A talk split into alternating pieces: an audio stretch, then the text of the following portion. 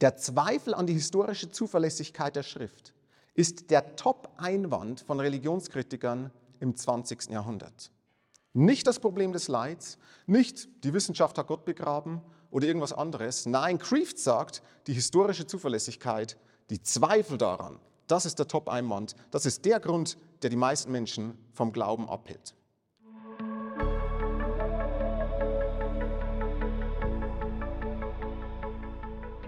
Das Thema für diese Konferenz hättet ihr nicht besser wählen können. Die Person Jesu von Nazareth, der großartigste Mensch, der je gelebt hat. Was für ein besseres Thema gibt es als Jesus selbst? Und in den vier Kurzvorträgen, die ich heute halten darf, werde ich versuchen, ein paar Streiflichter auf diese faszinierende Gestalt zu werfen. Und Sie sehen hier die Struktur, äh, wie wir uns heute aufstellen wollen. Und wir beginnen jetzt mit dieser Einheit mit dem Thema wahre Geschichte zu einer Schicksalsfrage, nicht nur einer, zu der Schicksalsfrage der Theologie. Und in diesem ersten Teil wollen wir überhaupt einmal den Weg bereiten zu Jesus hin, ja, um uns dann selber, später selber mit der Person Jesu intensiver auseinanderzusetzen. Und wir beginnen mit dem berühmten Trilemma von C.S. Lewis. C.S. Lewis, einer der großartigsten christlichen Denker des 20. Jahrhunderts, ein Denker, der mich äh, stark begleitet und geprägt hat und nach wie vor prägt in meinem Denken. Er bringt ein, präsentiert ein berühmtes Trilemma in seinem Buch Pardon, ich bin Christ. Und das Trilemma lautet wie folgt. Er schreibt, Jesus war entweder ein Betrüger, ein Verrückter oder Gott. Prämisse 2. Jesus war weder ein Betrüger noch ein Verrückter. Daraus folgt Konklusion, Jesus war Gott. Ist das ein gutes Argument? Leider nein. Louis war ein brillanter Denker, aber so wie er das Argument hier formuliert hat, ist es nicht sehr hilfreich. Das wurde dann auch von, atheistischen, äh, von atheistischer Seite kritisch aufgegriffen. Christopher Hitchens, einer der vier sehr aggressiven sogenannten neuen Atheisten, neben Daniel Dennett, äh, Sam Harris und Richard Dawkins. Er ist mittlerweile verstorben. Er schreibt in seinem religionskritischen Buch Der Herr ist kein Hirte zu diesem Argument Folgendes. Zitat.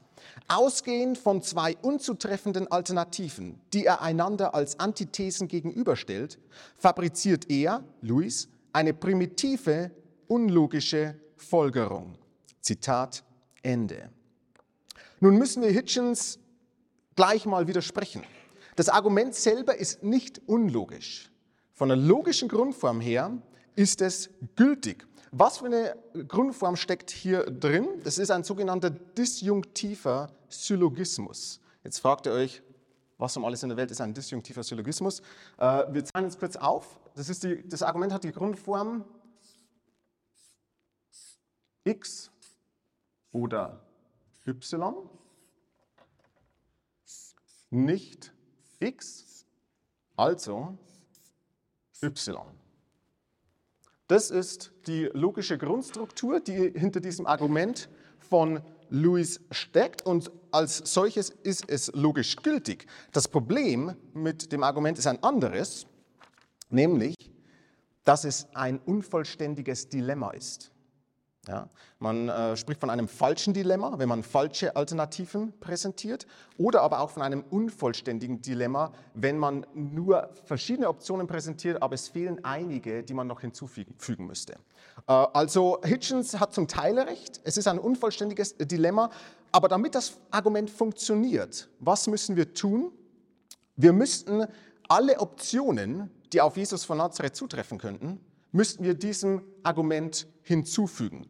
Neben den drei genannten, Betrüger, Verrückter oder Gott, könnten wir noch zum Beispiel hinzufügen, Legende. Jesus von Nazareth hat überhaupt nicht gelebt oder er wurde so verzerrt dargestellt im Laufe der Geschichte, dass es sich nur noch um legendenhafte Annäherungen handeln kann.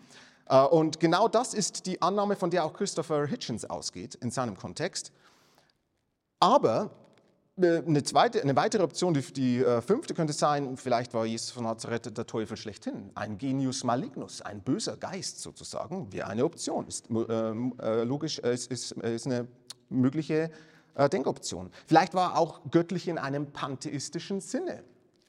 Vielleicht war er einfach nur ein großer Morallehrer.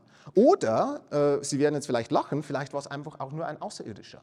Äh, und äh, in der Internet-Community unter Atheisten wird auch diese Option ins Spiel gebracht, weil sie sagen, ein göttlicher Eingriff ist so unwahrscheinlich, jede andere Option, und selbst wenn er ein Außerirdischer wäre, ist wahrscheinlicher als die These, dass Gott Jesus von Nazareth von den Toten auferweckt hat.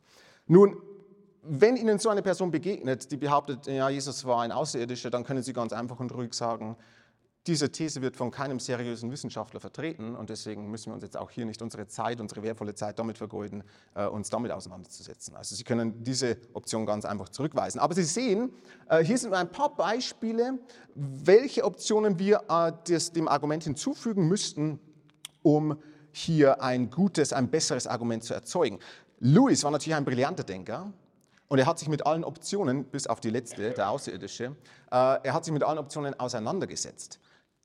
Für Pardon, ich bin Christ hat er es dann in diese zu kurze Fassung gebracht und die wurde dann natürlich von atheistischer Seite kritisch aufgegriffen. Ironischerweise schreibt Hitchens im nächsten Kontext dann, unmittelbar anschließend, äh, schreibt er weiter und er übernimmt den Fehler von Louis und lässt sich auf diese beiden Optionen ein. Er schreibt, Zitat, Allerdings zolle ich Louis Respekt für seine Ehrlichkeit und seinen Mut. Entweder, so Louis, sprechen die Evangelien irgendwie die reine Wahrheit oder die ganze Sache ist im Wesentlichen ein Schwindel und womöglich ein unmoralischer dazu. Nun lässt es sich zweifelsfrei feststellen, und die Beweise liefern sie selbst, dass die Evangelien nicht die reine Wahrheit sprechen. Das liegt daran, dass viele der Aussagen und Lehren Jesu aus zweiter, dritter oder vierter Hand kommen, was den Wirrwarr und die Widersprüchlichkeit erklärt. Zitat Ende. Nun müssen wir zunächst mal sagen, es ist nicht die Position von Lewis. Uh, Hitchens stellt Lewis hier falsch dar. Uh, für Lewis ist es nicht die Position, dass entweder das, was wir in der Schrift haben, die reine Wahrheit ist oder alles andere ist ein Schwindel. Das wäre jetzt ein falsches Dilemma. Äh, um, äh, Lewis hat eine ganz eigene Sicht auf die Inspiration oder dann auch auf die historische Zuverlässigkeit äh, der, der Schrift. Das zum einen.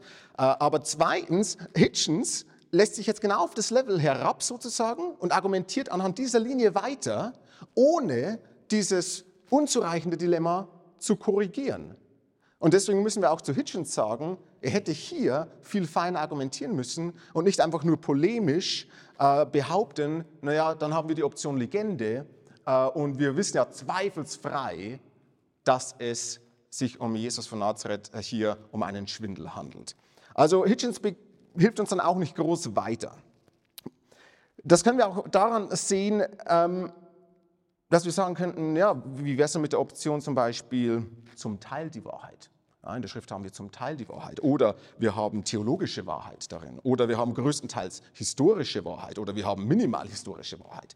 Wenn wir das jetzt, äh, das Denk, die Denkweise von, von Hitchens äh, auf einen Historiker wie Herodot äh, übertragen, es war im 5. Jahrhundert vor Christus, äh, war Herodot so der erste Schreiber, der versuchte, historische Informationen systematisch zu sammeln.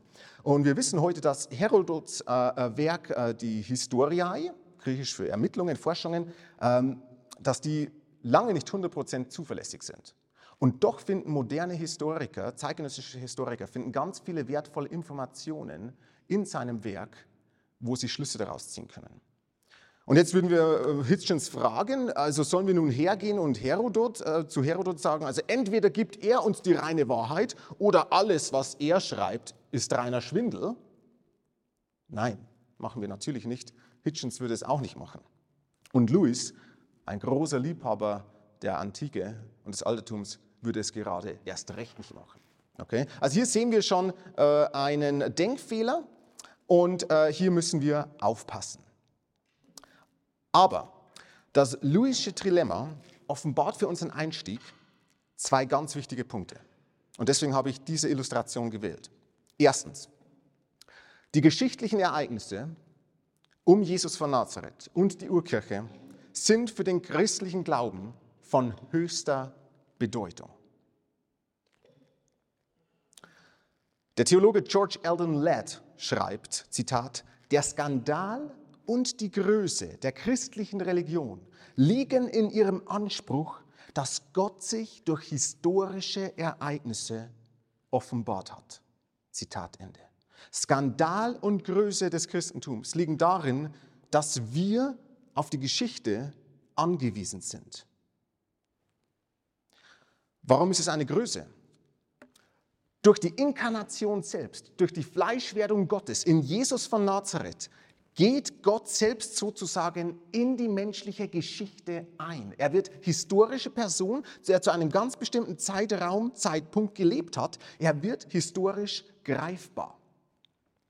Und deswegen schreibt der evangelische Theologe Walter Kühnet, dass durch die Inkarnation sich allein schon die theologische Notwendigkeit ergibt zur historischen Forschung.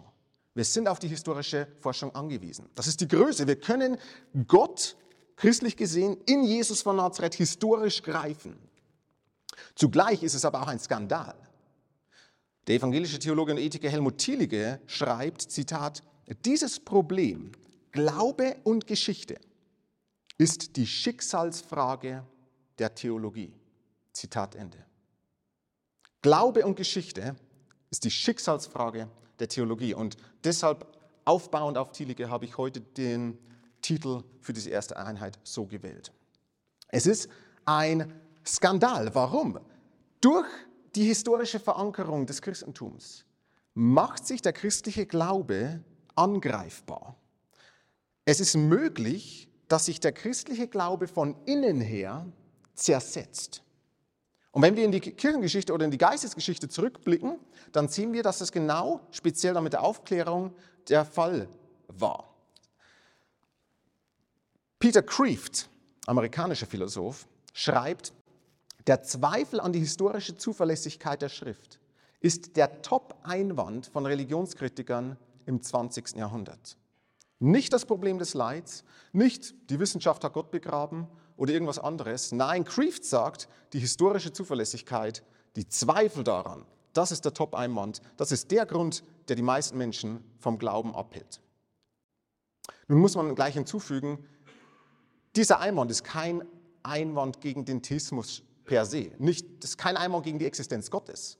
Gott kann sehr wohl existieren, aber vielleicht ist es nicht der Gott, wie er uns in den Evangelien vermittelt wird. Ja, das muss man hinzufügen zur Differenzierung. Aber Kreeft bringt hier einen, einen interessanten Punkt. Und das sehen wir zum Beispiel an einer Figur wie Friedrich Engels, den Kompagnon von Karl Marx. Die drei Gründe, die Friedrich Engels dazu veranlasst haben, seinen Glauben zu verlieren, waren die folgenden. Zum ersten war es der Pharisäismus, also die Heuchelei seiner kapitalistischen Zeitgenossen, die am Sonntag zweimal in die Kirche gingen und unter der Woche die Kinderarbeiter in den Fabriken ausgebeutet haben. Das war das Erste. Er fühlte sich von den Vertretern, seinen zeitgenössischen Mitchristen äh, zutiefst abgeschreckt und abgestoßen. Der zweite Grund, warum Engels seinen Glauben verloren hat, war die reformatorische Prädestinationslehre von der Vorherbestimmung. Äh, das war der zweite Grund. Und der dritte Grund war das Buch von David Friedrich Strauss, das Leben Jesu kritisch bearbeitet. Das Buch von Strauss ist 1835 erschienen und wir können sagen, es war ein Game Changer und der Einfluss von Strauss ist, denke ich, fast nicht zu überschätzen für die nachfolgenden äh, Generationen, gerade auch im akademischen Bereich. Und Strauss nimmt die Evangelien auseinander und kommt zu dem Schluss, dass sie zum Großteil aus Fabeln und Mythen bestehen, dass wir keinerlei historische Zuverlässigkeit in, äh, im Neuen Testament, speziell in den Evangelien, finden. Und Engels hat es gelesen und es hat Engels das historische Fundament unter den Füßen weggezogen. Und es war dann so der Tropfen, der das fast zum Überlaufen gebracht hat. Und er hat seinen Glauben verloren und hat sich vom Christentum dezidiert abgewendet. Und hier sehen wir schon, in der Hand von neutestamentlichen Wissenschaftlern liegt sehr viel Macht.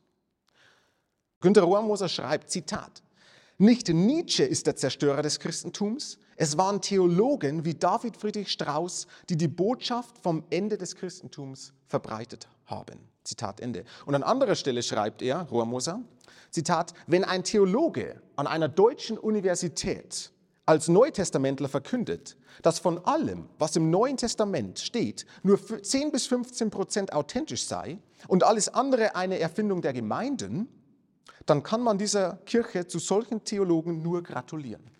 Wer solche Freunde hat, der braucht sich um seine Feinde nicht mehr zu sorgen. Zitat Ende. Äh, Romoser bezieht sich hier, er hat, äh, das hat er in den 90er Jahren geschrieben, er bezieht sich auf einen zeitgenössischen Theologen. Und wir sehen hier, die größte Gefahr des Christentums ist nie von außen gekommen, sondern immer von innen. Ja, Verfolgung, Druck, Attacken, das waren schon immer potenziell der Same der Kirche, um mit Tertullian zu sprechen. Die eigene Gefahr, die kam stets von innen, von vermeintlichen Theologen, vom vermeintlich Christlichen, das sich dann selbst zersetzt. Also wir haben eine Zersetzung von innen, das ist die erste Gefahr. Die zweite Gefahr ist aber dann auch, wir haben eine Distanzierung zum Historischen, wiederum von innen. Was meine ich damit? Wir haben jetzt die Zersetzung gesehen, ja, also die, die, die Zerbröselung des historischen Fundaments. Zugleich gibt es aber auch eine Distanzierung von theologischer Seite. Und die finden wir Wiederum ausgehend von Straußes Unterscheidung zwischen, dem, zwischen der historischen Person Jesu von Nazareth und dem Christus des Glaubens. Strauß hat dann auch unterschieden, es sind zwei verschiedene Dinge. Der historische Jesus ist ein ganz anderer als der biblische Christus, den an dem wir glauben. Das wurde dann, dieser Unterschied wurde dann, äh, diese Unterscheidung wurde aufgegriffen von einem anderen großen Theologen, Martin Kähler.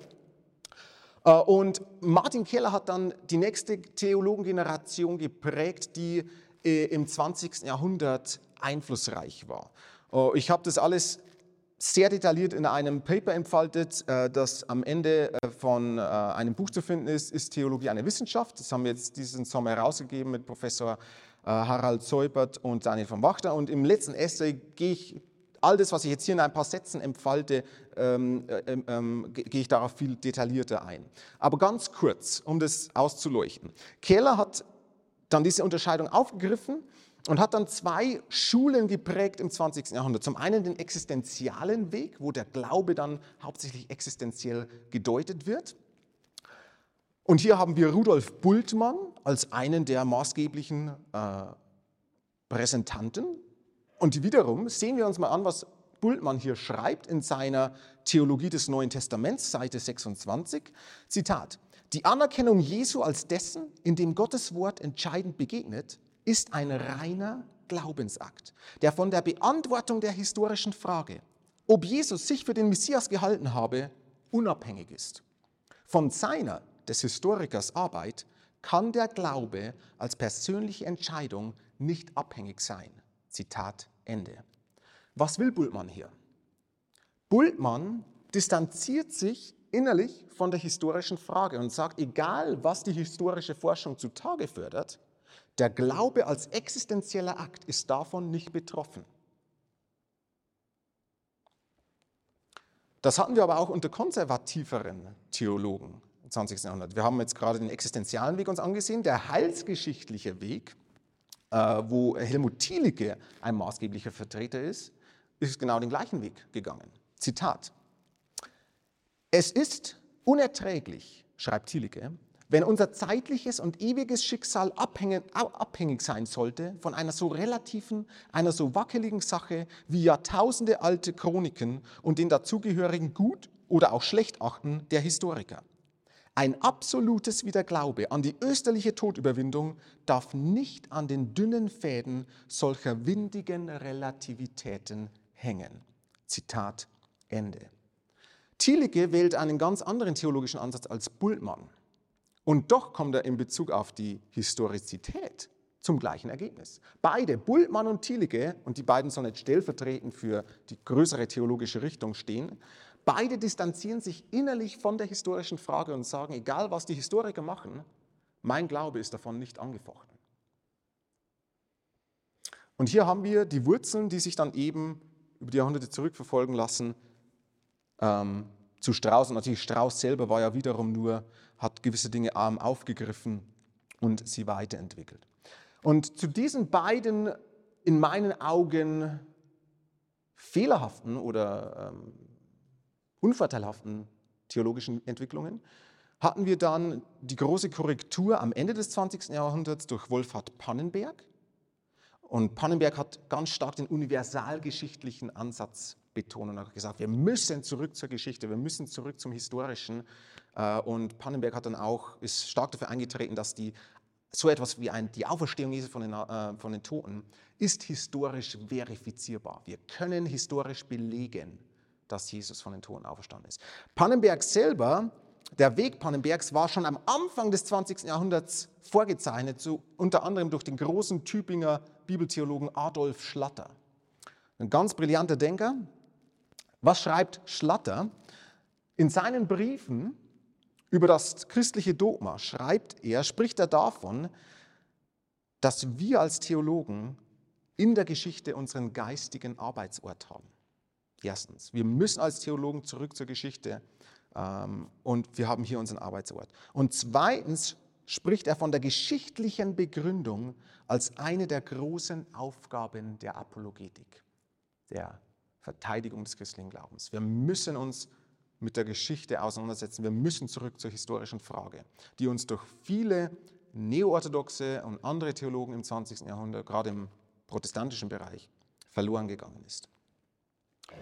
Und ich schließe diesen ersten Teil mit einem Wort von äh, Graham Stanton, einem Neutestamentler an der University of Cambridge, ebenfalls mittlerweile schon verstorben. Er schreibt, das Zitat, das Evangelium befasst sich mit Geschichte.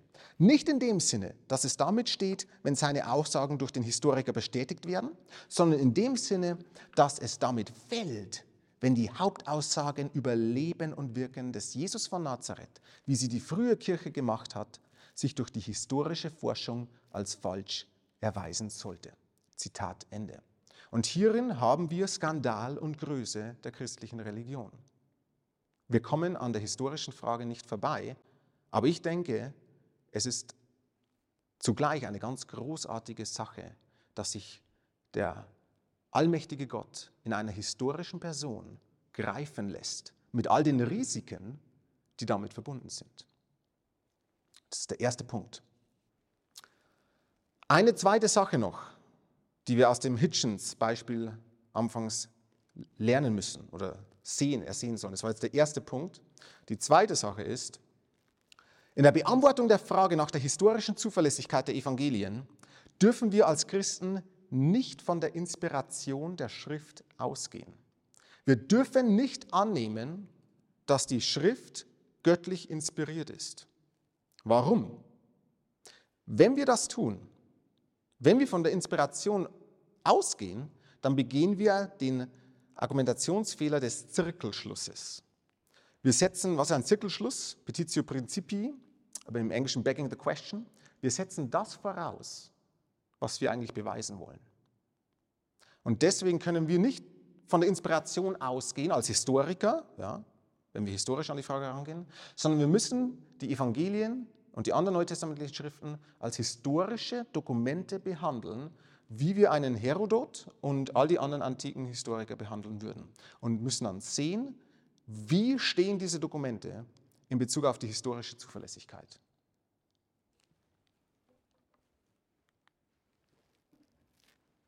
Der Zirkelschluss wird sehr schön veranschaulicht durch ein Kabel das in der eigenen Steckdose steckt. Das müssen wir vermeiden.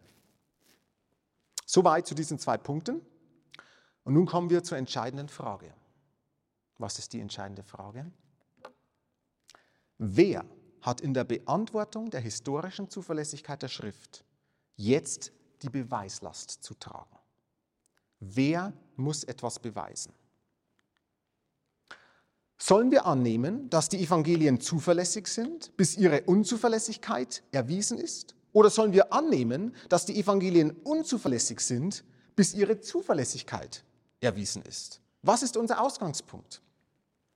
Juristisch betrachtet ist die Unschuldsvermutung eines der Grundprinzipien eines rechtsstaatlichen Strafverfahrens. Es gilt, wissen wir alle, jeder Mensch ist so lange unschuldig, bis seine Schuld nachgewiesen ist. Nun haben aber ganz viele Neutestamentler und kritisch eingestellte äh, Denker haben das umgedreht und sind speziell dann im 19. 20. Jahrhundert von der Schuldvermutung ausgegangen in Bezug auf die historischen Dokumente. Und wir hätten eigentlich sagen sollen, jedes historische Dokument ist so lange vertrauenswürdig, bis die Unzuverlässigkeit erwiesen ist. Und was wir aber nun in, bei vielen Theologen haben, ist, sie drehen das um und sagen, die Evangelien sind so lange unzuverlässig, bis ihre Zuverlässigkeit bewiesen ist. Ja? Und sie zäumen das Pferd von hinten auf. Das ist besonders der Fall für sogenannte Formgeschichtler. Äh, das, äh, die Formgeschichte war eine äh, spezielle Ausprägung in der, Neutestament, unter Neutestamentlern im, im 20. Jahrhundert. Drei, die, die drei wichtigsten Vertreter der Formgeschichte waren Karl Ludwig Schmidt, Martin Dibelius und eben Rudolf Bultmann. Und man kann wohl sagen, dass die Formgeschichte sich auch dadurch charakterisiert, dass sie durch aus, durch einen Grundskeptizismus, mit einem Grundskeptizismus an die Dokumente herangegangen ist und es sich zuerst ähm, erweisen musste, dass diese zuverlässig sind. Das sehen wir vor allem äh, bei einem schönen Zitat von Ernst Käsemann. Äh, und er schreibt zum skeptischen Ansatz der klassischen Formgeschichte, Zitat, dass wir nicht mehr die etwaige Unechtheit des Einzelgutes prüfen und glaubhaft zu machen haben, sondern umgekehrt gerade die Echtheit.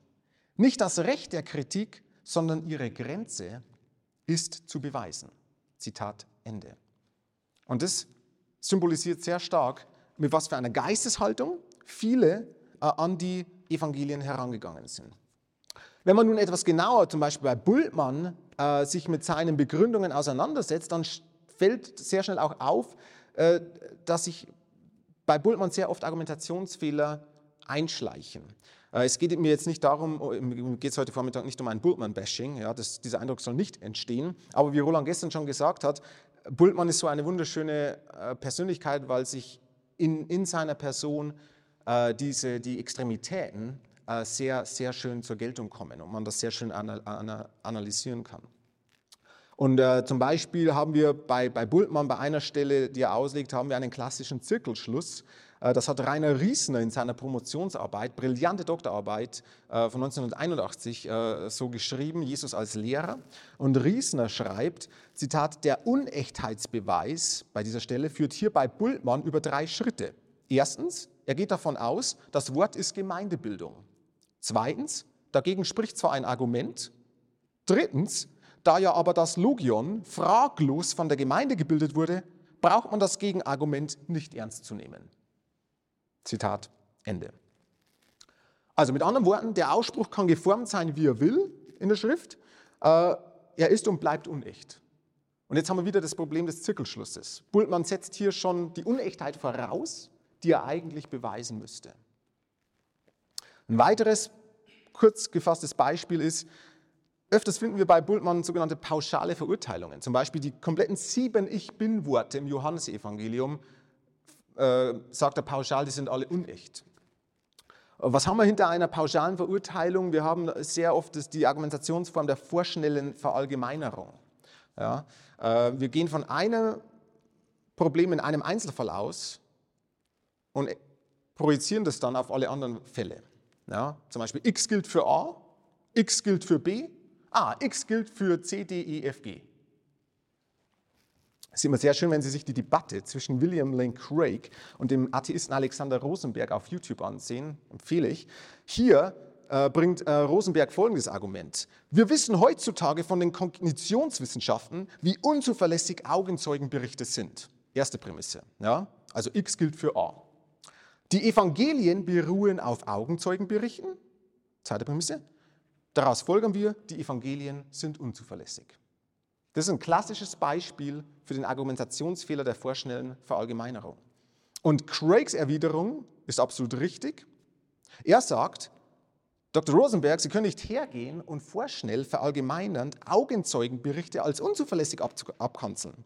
Sie müssen nachweisen, dass in einem konkreten Fall der Evangelien die Augenzeugenberichte unzuverlässig sind und nicht verpauschalisieren und verallgemeinern. Also wir sind immer an der konkreten historischen Stelle interessiert und die muss belegt oder widerlegt werden. Aber nicht komplett ganze Bücher oder komplett ganze Menschengruppen hier verurteilen, nur weil wir wissen, dass manche Augenzeugenberichte nicht zuverlässig sind.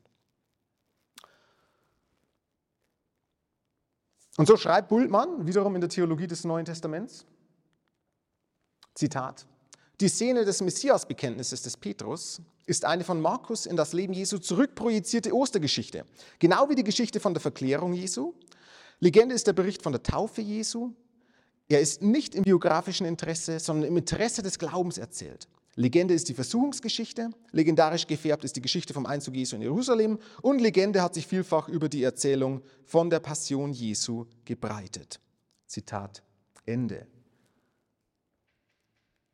Und hier wäre für mich die historisch und dann auch philosophisch konsequente Position. Wenn das wahr ist, was Bultmann hier schreibt, dann ist für mich die logische Konsequenz, dass ich meinen christlichen Glauben ablege.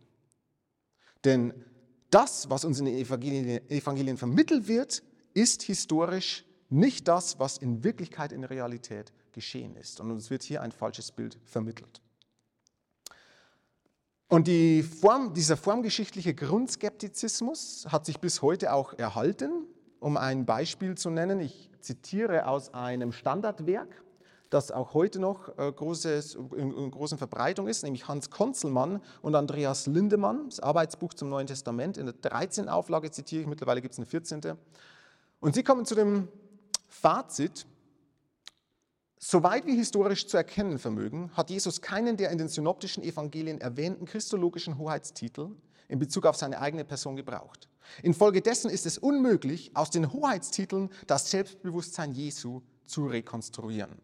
Zitat Ende. Also die Hoheitstitel, das ist das, was uns Roland Werner gestern Abend schon auch ähm, äh, hingeführt hat der Menschensohn, Sohn Gottes, Messias und so weiter. Das sind Titel, wo wir ähm, daraus schließen können, dass, Gott sich selbst, äh, dass Jesus selbst sich als göttlich betrachtet hat.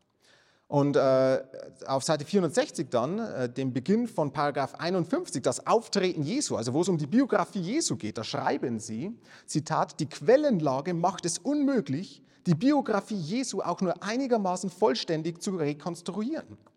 Die formgeschichtliche Analyse hat gezeigt, dass sich der Rahmen der Geschichte Jesu, Kurt Ludwig Schmidt, der redaktionellen Arbeit der Evangelisten verdankt und historische Rückschlüsse also kaum zulässt. Zitat Ende. Und hier müssen wir sagen, ach wirklich, hat uns die formgeschichtliche Analyse wirklich gezeigt, dass historische Rückschlüsse kaum möglich sind. Wir wollen hier keine pauschalen Behauptungen, sondern wir wollen Begründungen. Und wir wollen den Denkweg sehen, wie sie zu dieser Schlussfolgerung kommen. Und deswegen müssen wir hier dem Grundskeptizismus gegenüber viel skeptischer und analytischer sein. Das sagt man übrigens auch an anderer Stelle. Man hört immer wieder, ja, seit Immanuel Kant können wir die Existenz Gottes nicht mehr beweisen oder nicht mehr belegen. Das ist ähm, ebenfalls so ein Gedankenstopper. Warum können wir seit Kant das nicht mehr? Was hat Kant denn gezeigt? Wie hat er argumentiert? Und ist Kant hier wirklich unanfechtbar? Ja, es geht in eine ähnliche Richtung, das gleiche System. Also seit dem und dem können wir das und das nicht mehr glauben. Ist kein guter, rationaler Denkweg. Den sollten wir vermeiden. Und ich schließe nun den ersten Teil mit neun Gründen gegen einen formgeschichtlichen Grundskeptizismus. Ich habe das jetzt kurz dargestellt und ich möchte schließen in aller Kürze, ich werde diese Punkte sehr schnell durchgehen. Mindestens neun Gründe, man könnte mehr nennen, warum wir grundsätzlich anders an die Evangelien herangehen sollte als der ultraskeptizistische Ansatz der, einiger Formgeschichtler. Erstens. Das erste ist ein Argumentum ad consequentiam. Lasst euch davon nicht äh, ein, Erschüchtern, das bedeutet ganz einfach, wir verweisen auf die Konsequenzen einer gewissen Anschauung. Wenn wir bei allen anderen historischen Dokumenten so vorgehen, wie gewisse Formgeschichtler bei den Evangelien, dann können wir historisch fast gar nichts mehr wissen. Das Problem ist, hier wird sehr oft mit zweierlei Maß gemessen.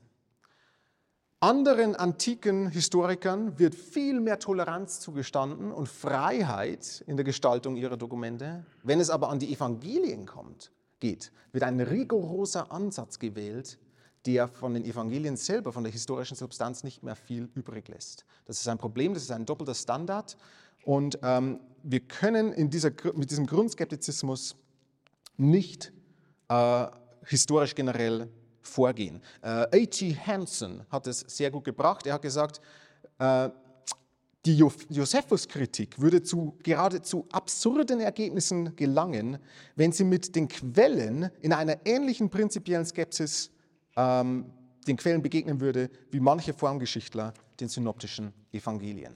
Das ist also der erste Punkt. Die Konsequenzen dieser Sicht auf die äh, ähm, Historie allgemein angewandt. Zweitens, philosophisch gesehen, epistemologisch, ist Vertrauen und nicht Skeptizismus unsere menschliche Grundhaltung.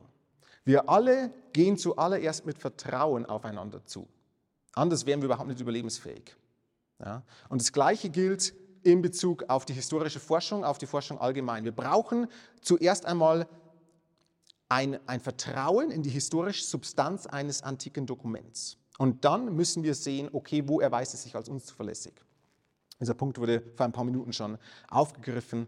Äh, äh, das ist die entscheidende Frage, mit welcher Geisteshaltung gehe ich an den Text? Muss, er, muss seine Unschuld bewiesen werden oder seine Schuld? Ja. Also der äh, Werner Georg Kümmel, der Nachfolger Bultmanns in Marburg, hat es wunderbar äh, äh, gesagt. Er, er, sprach von einer kritischen Sympathie gegenüber den Texten. Wir müssen mit einer kritischen Sympathie an die Texte herangehen. Wohlwollend. Und dann sehen, ob sie sich äh, erweisen. Dem Wohlwollen, äh, ob sie das gerechtfertigen. Drittens. Jesus selbst hat die Wahrheitsregel zur unverbrüchlichen Norm gemacht. Matthäus 5, 37. Und dieses Gebot wird in den Evangelien äh, und auch in anderen neutestamentlichen Schriften ständig wiederholt. Also Apostelgeschichte 5.3, 1. Korinther 13.6, 2. Korinther 1.17, Epheser 4.25, Kolosser 3.9, Jakobus 5.12. Das sind alle Stellen, wo die Liebe zur Wahrheit erwähnt wird. Und in Jesus selbst haben wir den höchsten moralischen Standard in Bezug auf die Wahrheitsfrage. Und deswegen sollten wir das auch von seinen Nachfolgern erwarten, die über ihn schreiben. Also wir sehen einen Wahrheitsanspruch in den Schriften selbst. Viertens, die äh, neutestamentlichen Autoren haben den Anspruch, biografische Details und historische Kenntnisse zu vermitteln. Das wurde auch äh, angefochten in der Vergangenheit, aber das ist heute ziemlich gesichert. Äh, wir haben den Anspruch in, verschiedenen, in den verschiedenen Autoren, dass sie wirklich äh, Kenntnis vermitteln äh, möchten. Nun könnte man den Einwand bringen, ja, wollten die Evangelisten überhaupt Geschichte schreiben? Ja? Und war dem antiken Menschen der Unterschied zwischen historischem Faktum und historischer Fiktion überhaupt bewusst? War das den antiken Menschen von damals nicht gleichgültig, ob die jetzt hier wirklich Wahrheit schreiben oder ob sie hier eine Legende fabrizieren? Und hier verweise ich auf den exzellenten Vortrag von Professor Armin Baum letztes Jahr auf der Truth Conference. Äh, da hat er äh, in diese Richtung sehr viele gute Punkte gebracht. Die können wir aus Zeitgründen nicht hier weiter ausführen. Ich möchte nur in aller Kürze sagen, die Geschichtsschreiber der griechisch-römischen Antike waren sich sehr wohl bewusst, dass von ihnen das Bemühen um wahrheitsgetreue Berichterstattung erfordert war. Ob sie darin immer auch erfolgreich waren, das ist eine andere Sache. Aber der Unterschied war dem antiken Schreibern sehr wohl bewusst. Äh, und ähm, wir könnten jetzt hier eine Gegenüberstellung machen zwischen Josephus, Flavius Josephus in äh, Die Bello Judaica, im jüdischen Krieg, seine einführenden Worte, und äh, Lukas als Autoren der Apostelgeschichte, Lukas 1, 1 bis 4. Und die Parallelen sind ja äußerst interessant, wie sie ihre Texte einführen. Und sie behaupten beide von sich, wir wollen hier historische Fakten liefern. Wir wollen die Dinge so schildern, wie sie auch geschehen sind. Interessanterweise schreibt äh, Lukas die ersten vier Verse in einem sehr hohen, feinen Griechisch. Also ob er Theophilus beweisen möchte, sieh her Theophilus, ich bin in der Lage, wie die besten Geschichtsschreiber der Griechen und Römer zu schreiben oder auch Juden. Und dann ab Vers 5 äh, geht es griechisch, ähm, geht er eher, schreibt er eher ähm, gemeinverständlich. Und ich empfehle überhaupt einmal von Josephus äh, den jüdischen Krieg zu lesen. Das war holländische Christen im 17. und 18. Jahrhundert, haben die äh, De Bello Judaico an die Bibeln damals angefügt als Pflichtlektüre für Pastoren und auch für Christen damals allgemein, um den historischen Kontext überhaupt zu ergreifen. Äh, und äh, Josephus schreibt ganz klar am Anfang, ich möchte hier so berichten, wie es sich mir vor meinem Auge aufgetan hat. Er hat hier einen klaren Wahrheitsanspruch. Okay? Fünftens, wir haben außerbiblische Quellen, die wesentliche Punkte, die in den Evangelien vermittelt werden, bestätigen. Was sind es für Quellen? In aller Kürze, wir gehen sie im Schnelldurchgang durch. Wir haben Flavius Josephus, den habe ich gerade schon erwähnt. Wir haben Tacitus, einen römischen Historiker. Wir haben Plinius den Jüngeren, Sueton, Talus. Das sind jetzt verschiedene römische, jüdische, jüdische Schreiber. Und wir haben rabbinische Überlieferungen, die auf äh, das Christentum oder Jesus von Nazareth in irgendeiner Art und Weise Bezug nehmen. Äh, ich empfehle hier das Buch von äh, Frederick Bruce. Ähm, wie heißt der Titel? Ich denke Jesus Outside the Testament. Oder, ähm, also wenn Außerbiblische Zeugnisse, Dankeschön. Bruce hat hier, gibt hier einen wunderbaren Überblick zu diesen, äh, zu diesen Quellen. Sehen wir uns mal ganz kurz an, wenn wir uns nur auf diese Quellen beziehen und die Evangelien und das Neue Testament komplett beiseite legen, was für einen Wissensstand hätten wir von Jesus von Nazareth und der, der Urkirche? Was könnten wir wissen?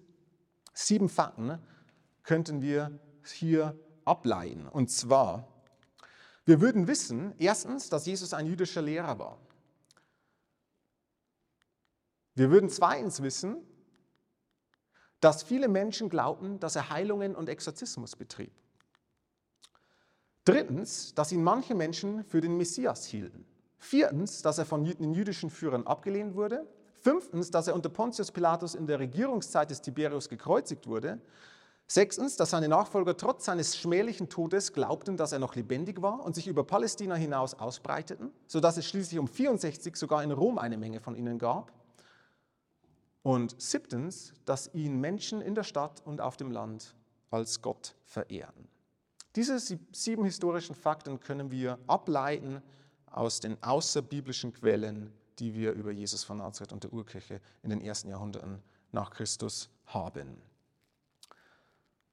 Setzen wir noch einen drauf. Wir haben die apostolischen Väter der ersten Generation und die Kirchenväter späterer Generationen. Die Kirchenväter haben das komplette Neue Testament in ihren Schriften zitiert. Allein durch die Schriften der Kirchenväter könnten wir das Neue Testament mit ein paar Ausnahmen von einzelnen Versen, könnten wir es rekonstruieren.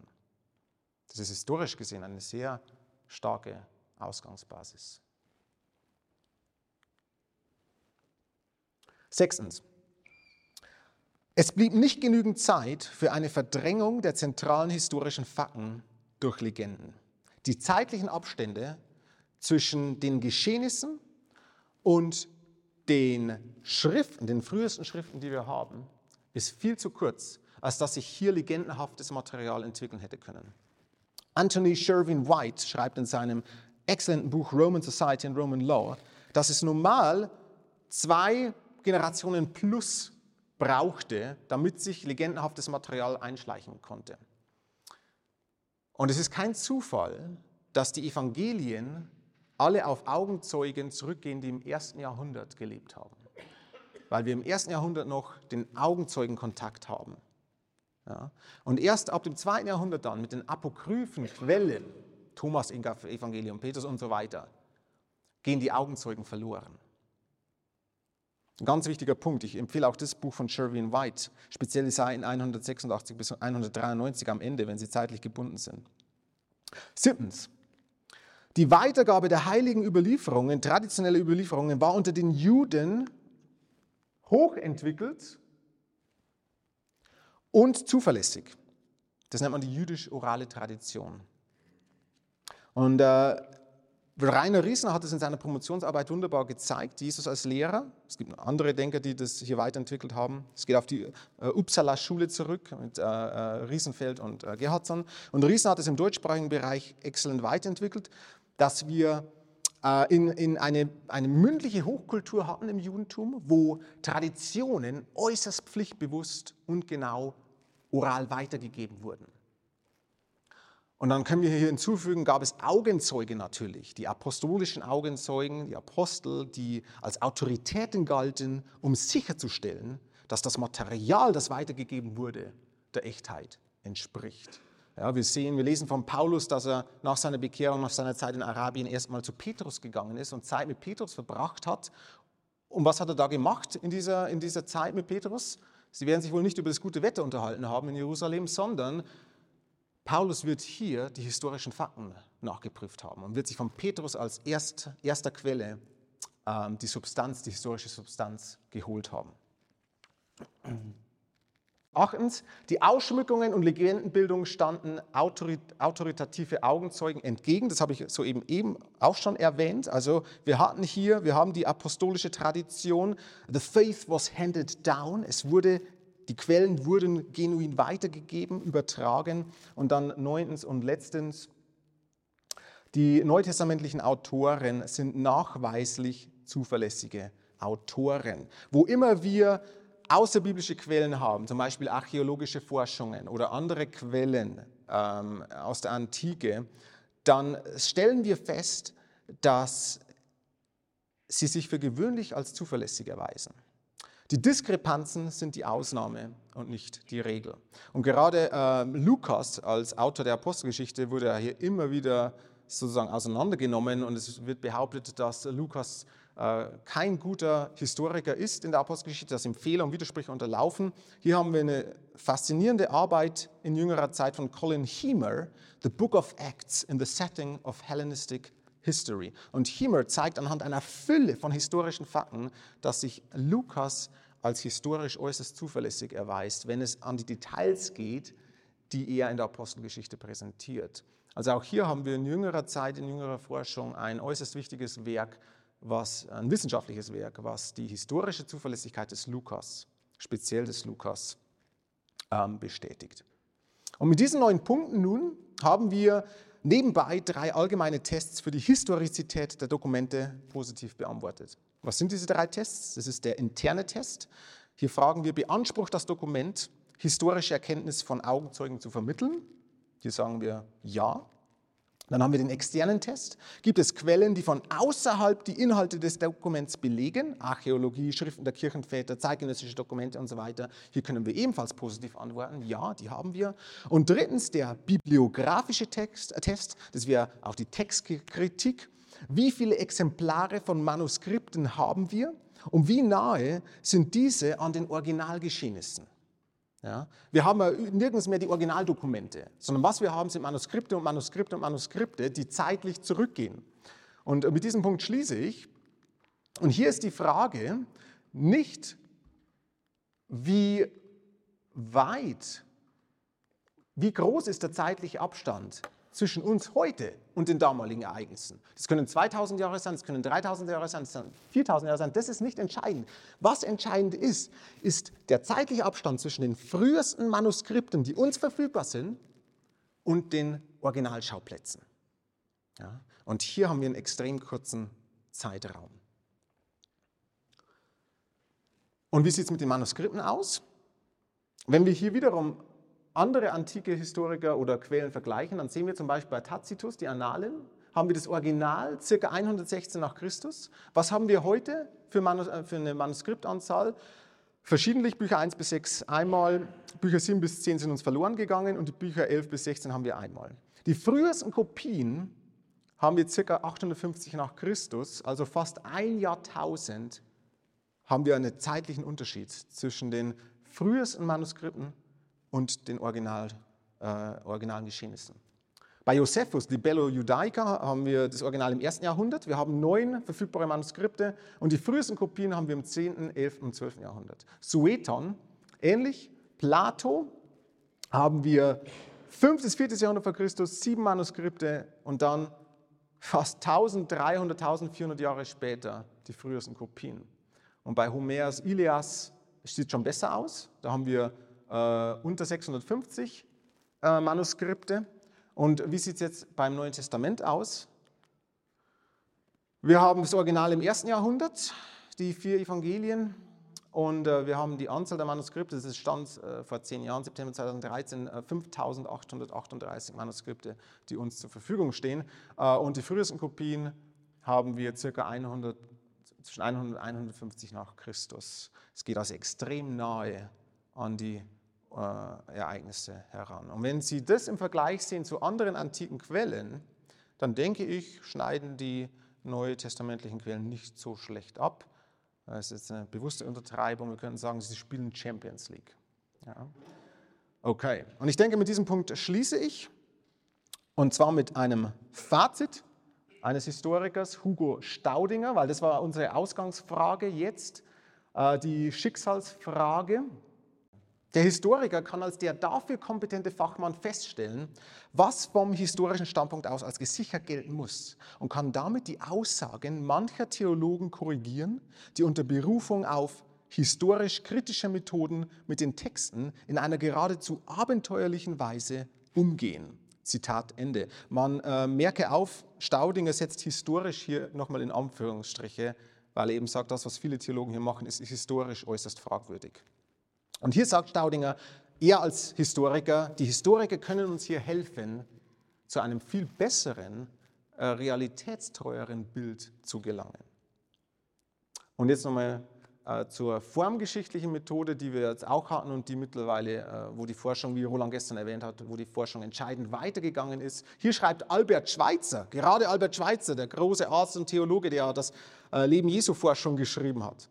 Hier schreibt in einem persönlichen Brief an Martin Wehner am 20. September 1961, schreibt Schweitzer, Zitat, vom Kerygmatischen, das war so ein Schlüsselbegriff für Bultmann auch, welch abscheuliches Wort, habe ich nie etwas gehalten. Matthäus und Markus wollen doch geschichtlich über Jesus berichten und nicht über den christlichen Glauben an Jesus.